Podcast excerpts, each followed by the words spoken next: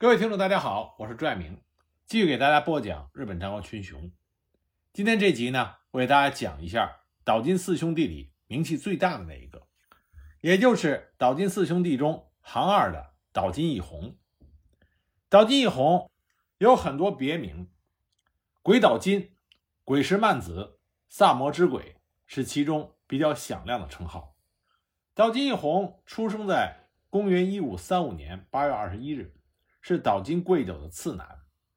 我们前面已经介绍了他的父亲岛津贵久和他的另外三个兄弟，那都是人才。那岛津义弘能在岛津一门英才中声名鹊起、脱颖而出，进而威震日本、名扬海外，这说明岛津义弘更有过人之处。岛津义弘的出阵就是岩见城之战，公元一五五四年七月。西大隅的豪族浦生范清不甘接受岛津家的统治，就纠集了齐大院良仲、入来院众次等国人众的势力，以及真幸院的北原坚守、大口的灵异龙丘等，形成了反岛津的同盟。隔月就举兵进攻已经归附了岛津家的甘富坚演的加之木城。岛津家当代的家主岛津贵久。为了救援甘富坚胜，就使用了围魏救赵的计策，直接进攻浦生范清的支城要塞盐见城。这一战被视为岛津家存亡的关键一战，岛津家几乎是全部出动。那么岛津贵久的次男，二十岁的岛津义弘，也就迎来了出阵的机会。盐见城位于矢良郡南面的盐见山上，山高一百五十多米。北、西、东三面都是断崖，有南攻不落的险城之称。就连岛津家身经百战的老家主岛津忠良，也就是岛津义弘他们的爷爷，看到岩见城天然形成了这种险要的地势，也不禁对自己这几个勇猛的孙子们发出了要攻下岩见城，你们三兄弟大概要有一人阵亡的这种感叹。城中驻守的是以勇力闻名大隅的城主。齐大院良众和浦生家的大将西羽胜家率领的五百守城兵，岛津家的部队分成两路，一路由岛津贵久的弟弟岛津中将率领，攻打岩见北面的贴佐城，以牵制浦生家的兵力；主力则由萨摩内城出发，于九月十二日推进到了岩见城北的首级布阵，同时派遣医院中朗等一部分兵力。到岩见城东北的日当平设立分镇。九月十三日清晨，岛津义久、岛津义弘两兄弟率队从首级向鹿儿岛湾的西岸平松村一带的白银坂推进。家中大将梅北和翟坚率领着鹿儿岛众和川边众，焚烧了白银坂附近的村庄，以此来刺激守军出战。果然，一部分守军中计出击。被岛津义久、义弘两兄弟击退。十三日夜，雨后的战场上产生了大雾。据说此夜在岛津家的本镇附近出现了湖火。岛津家世代传说，家族岛津忠久乃是初代幕府将军源赖朝的私生子。他的母亲因为遭到北条政子的迫害而逃亡到社津，被一群狐狸所救，所以呢，就视狐狸为家族的守护神。此次临战之前，发现了代表祥瑞的虎火，一时之间，岛津家军心大振。九月十四日清晨，由贴佐城迂回而来的岛津中将，用兵船五十多艘，逆着岩见河而上，在城东登陆。慌乱之中，移兵补防的守军被岛津中将装备了火枪的火枪队攻击，守军也以火枪还击。据说这是日本有史以来第一次。火枪的实战，颇受损失的其他院军重整防务，依仗着地势和岛津军展开了相持拉锯战。九月二十日，在城东待机的岛津义弘首先取得了突破，他以五百足轻装作要收取城下农田中秋熟的稻子，吸引守军出城争抢，然后由埋伏的三百火枪手和弓箭手施以攻击，成功的奇袭。击溃了守军一部，岛津义弘此战使用的伏击战法卖艺，被认为是日后岛津家著名的吊野伏战术的雏形。九月二十九日晚，义久义弘兄弟奉命潜至贴佐城附近的兴元，义弘故技重施，再次以卖艺诱出了贴佐城的守军予以痛击，受重创的守军逃回贴佐城，闭门不出。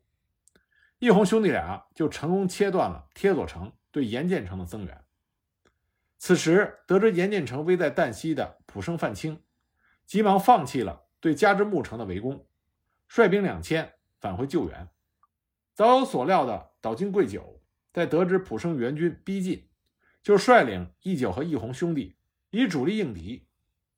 十月一日晚，浦生范清赶到池岛布阵，与守城兵呼应。想要夹击岛津军，没想到岛津军也是分两队迎战，双方于是就在盐镇城北的平松展开了激战。岛津义弘一马当先，冒着敌军的弓箭和火枪，率先杀入敌阵，将援军大将齐大院重精追到高统川加以斩杀。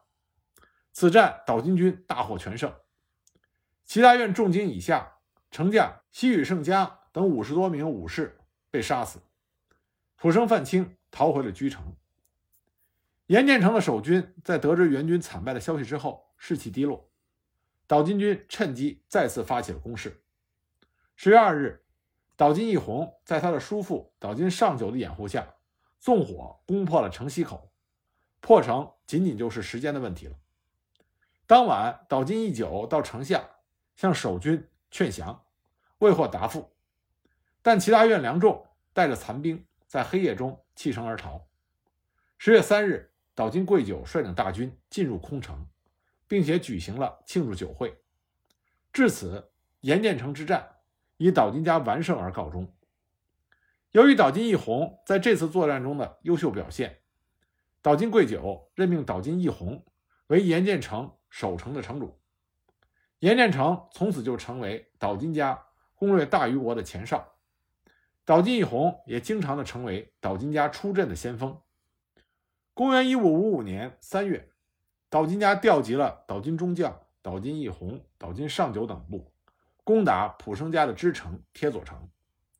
岛津义弘和大将喜入祭酒，稳攻该城。守城的齐大院良仲不知败走。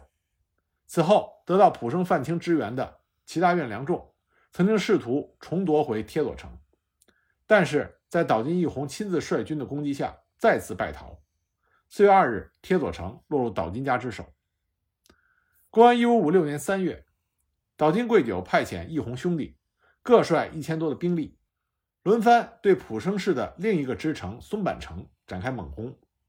在烧光了城外的建筑之后，岛津义弘抢先突入城内，守将中村支部世杰被杀死。十月十八日，松坂城落成。但是在此战中，一直身先士卒的岛津义弘身负重伤。面对着岛津家连续的猛攻，浦生范清守卫本城的四座支城已去其三，岛津贵久得势不让人，连连发起了攻击。那么一个一个的要塞据点先后被攻取，对浦生市本城的合围已经形成。十二月，灵异中风率领大军前来援助浦生范清。那么，在北村布阵来牵制岛津军，两军开始对峙，相持一直持续到次年的四月。老家主岛津忠良亲自赶到前线督战，岛津贵久趁着灵异军长期滞留松懈的机会，突然袭击灵异中锋在北村境内的本阵。五千岛津军向着灵异的阵线发起了猛攻，惯打先锋的岛津义弘。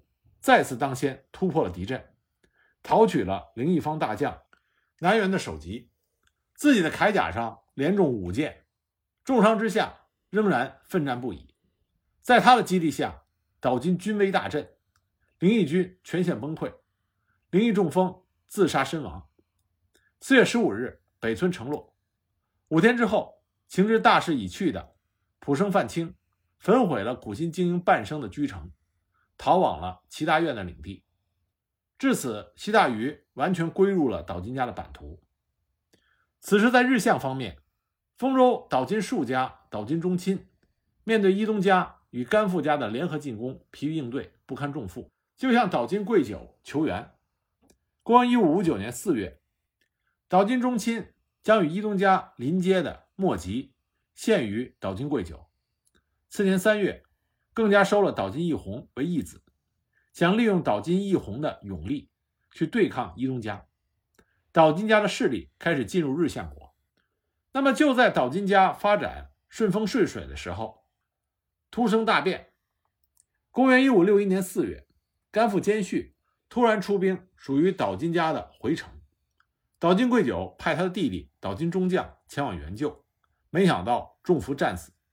这件事情令岛津贵久大受打击，不得不于公元一五六二年召回了住在日向国的岛津义弘。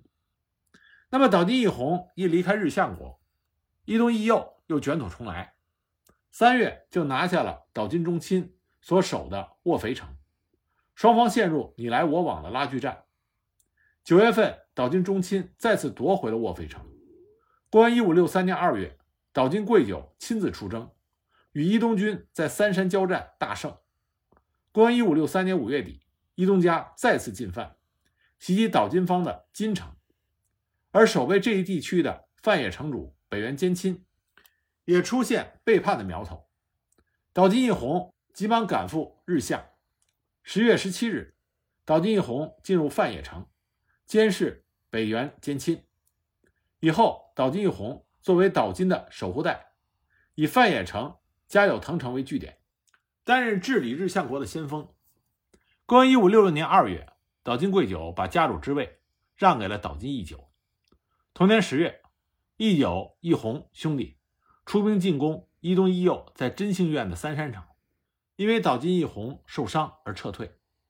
公元一五六七年十一月，岛津义久兄弟以报仇为名出兵三山城，但是经过波若寺的时候，却急转直攻。萨摩北部国人众灵异龙丘的马月城，展开了萨摩平定战。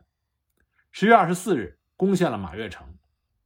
灵异龙丘逃往了牛山城，附近的士山、横川、增木、羽越、山野、平泉、汤尾等城，当天晚上就全部并入了岛津家的版图之内。同年十二月二十九日，士山城的士来加利进攻牛山城。反遭灵异龙丘打败，进而攻打士山城。次年的正月，岛津义久和岛津义弘出兵救援士山城。灵异龙丘虽然得到项梁氏的援军相助，但仍然被岛津义久在唐崎击败。公元一五六九年五月，岛津义久在天神尾再次击败了灵异龙丘。八月十八日，兵围牛山城，与灵异贺千代达成了和议。灵异贺千代向岛津义久请降。次年五月五日，萨摩领内涉谷一家的入来院重嗣等人也向岛津义久投降。这样，岛津家成功的统一了萨摩国。那岛津义弘真正的成名之战是公元一五七二年的木崎原合战。此战中，岛津义弘以不到五百的兵力沉着应战，伊东义右的大军无功而返。岛津义弘。趁着他撤退的机会，发起突袭，大破伊东军。从此，伊东家失去了与岛津家抗衡的能力，被岛津家扫除了统一九州的一个绊脚石。这场核战的胜利对岛津家非常的重要，因为就在之前的一年，公元一五七一年的六月，岛津贵久去世，国内不稳，大隅的甘富氏又开始蠢蠢欲动，伊东义右也发了密函。约肥厚的向阳义阳夹击范野城。公元一五七二年五月初，以伊东佑安为总大将，伊东家一门众的武将伊东新次郎右信、伊东右次郎和一众家臣，率领了三千名的伊东军，从三山城出发，直扑范野城。这支部队的总兵力虽然不算多，但多是由日向各地选拔的年轻武士，是名副其实的精兵。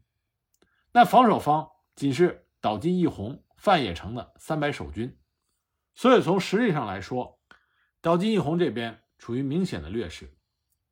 五月三日夜，伊东军兵分两路，主力驻扎于范野城南的木崎原附近的统平，伊东新次郎右信、伊东右次郎则率领另一路，经百鸟山路直趋加久藤城，准备一举拿下这座兵威将广的小小支城。但是战事的进展却远不如想象中那么顺利。由于道路狭窄崎岖，加上夜色昏暗，攻击者居然把附近修行僧人宅邸前的石路当成通往城堡本丸的小道，糊里糊涂的就发起了攻击，结果遭到僧侣们的火枪还击。家有藤城的守卫者虽然只有五十多人，但是表现的极为顽强。猛将川上忠志不仅用火枪居高临下的轰击敌人，还亲率敢死队利用夜色和地形的掩护，突击伊东军的侧翼。加之岛津义弘派遣的原始下总守率领六十人来增援，激战一夜，伊东军不仅没有丝毫的进展，大量宗国卫门反而中了火枪身死。天亮之后，身心疲惫的攻城部队退至范野城南的池岛川岸边休整，同时等待与肥后向良氏的援兵会合。伊东军的这一举一动都没有逃过岛津义弘精心布下的情报网的侦查。从伊东军到达范野的时候，岛津义弘就开始积极的调兵遣将。那岛津义弘到底怎么以少胜多，取得了这次作战的胜利呢？下一集我再给大家继续讲。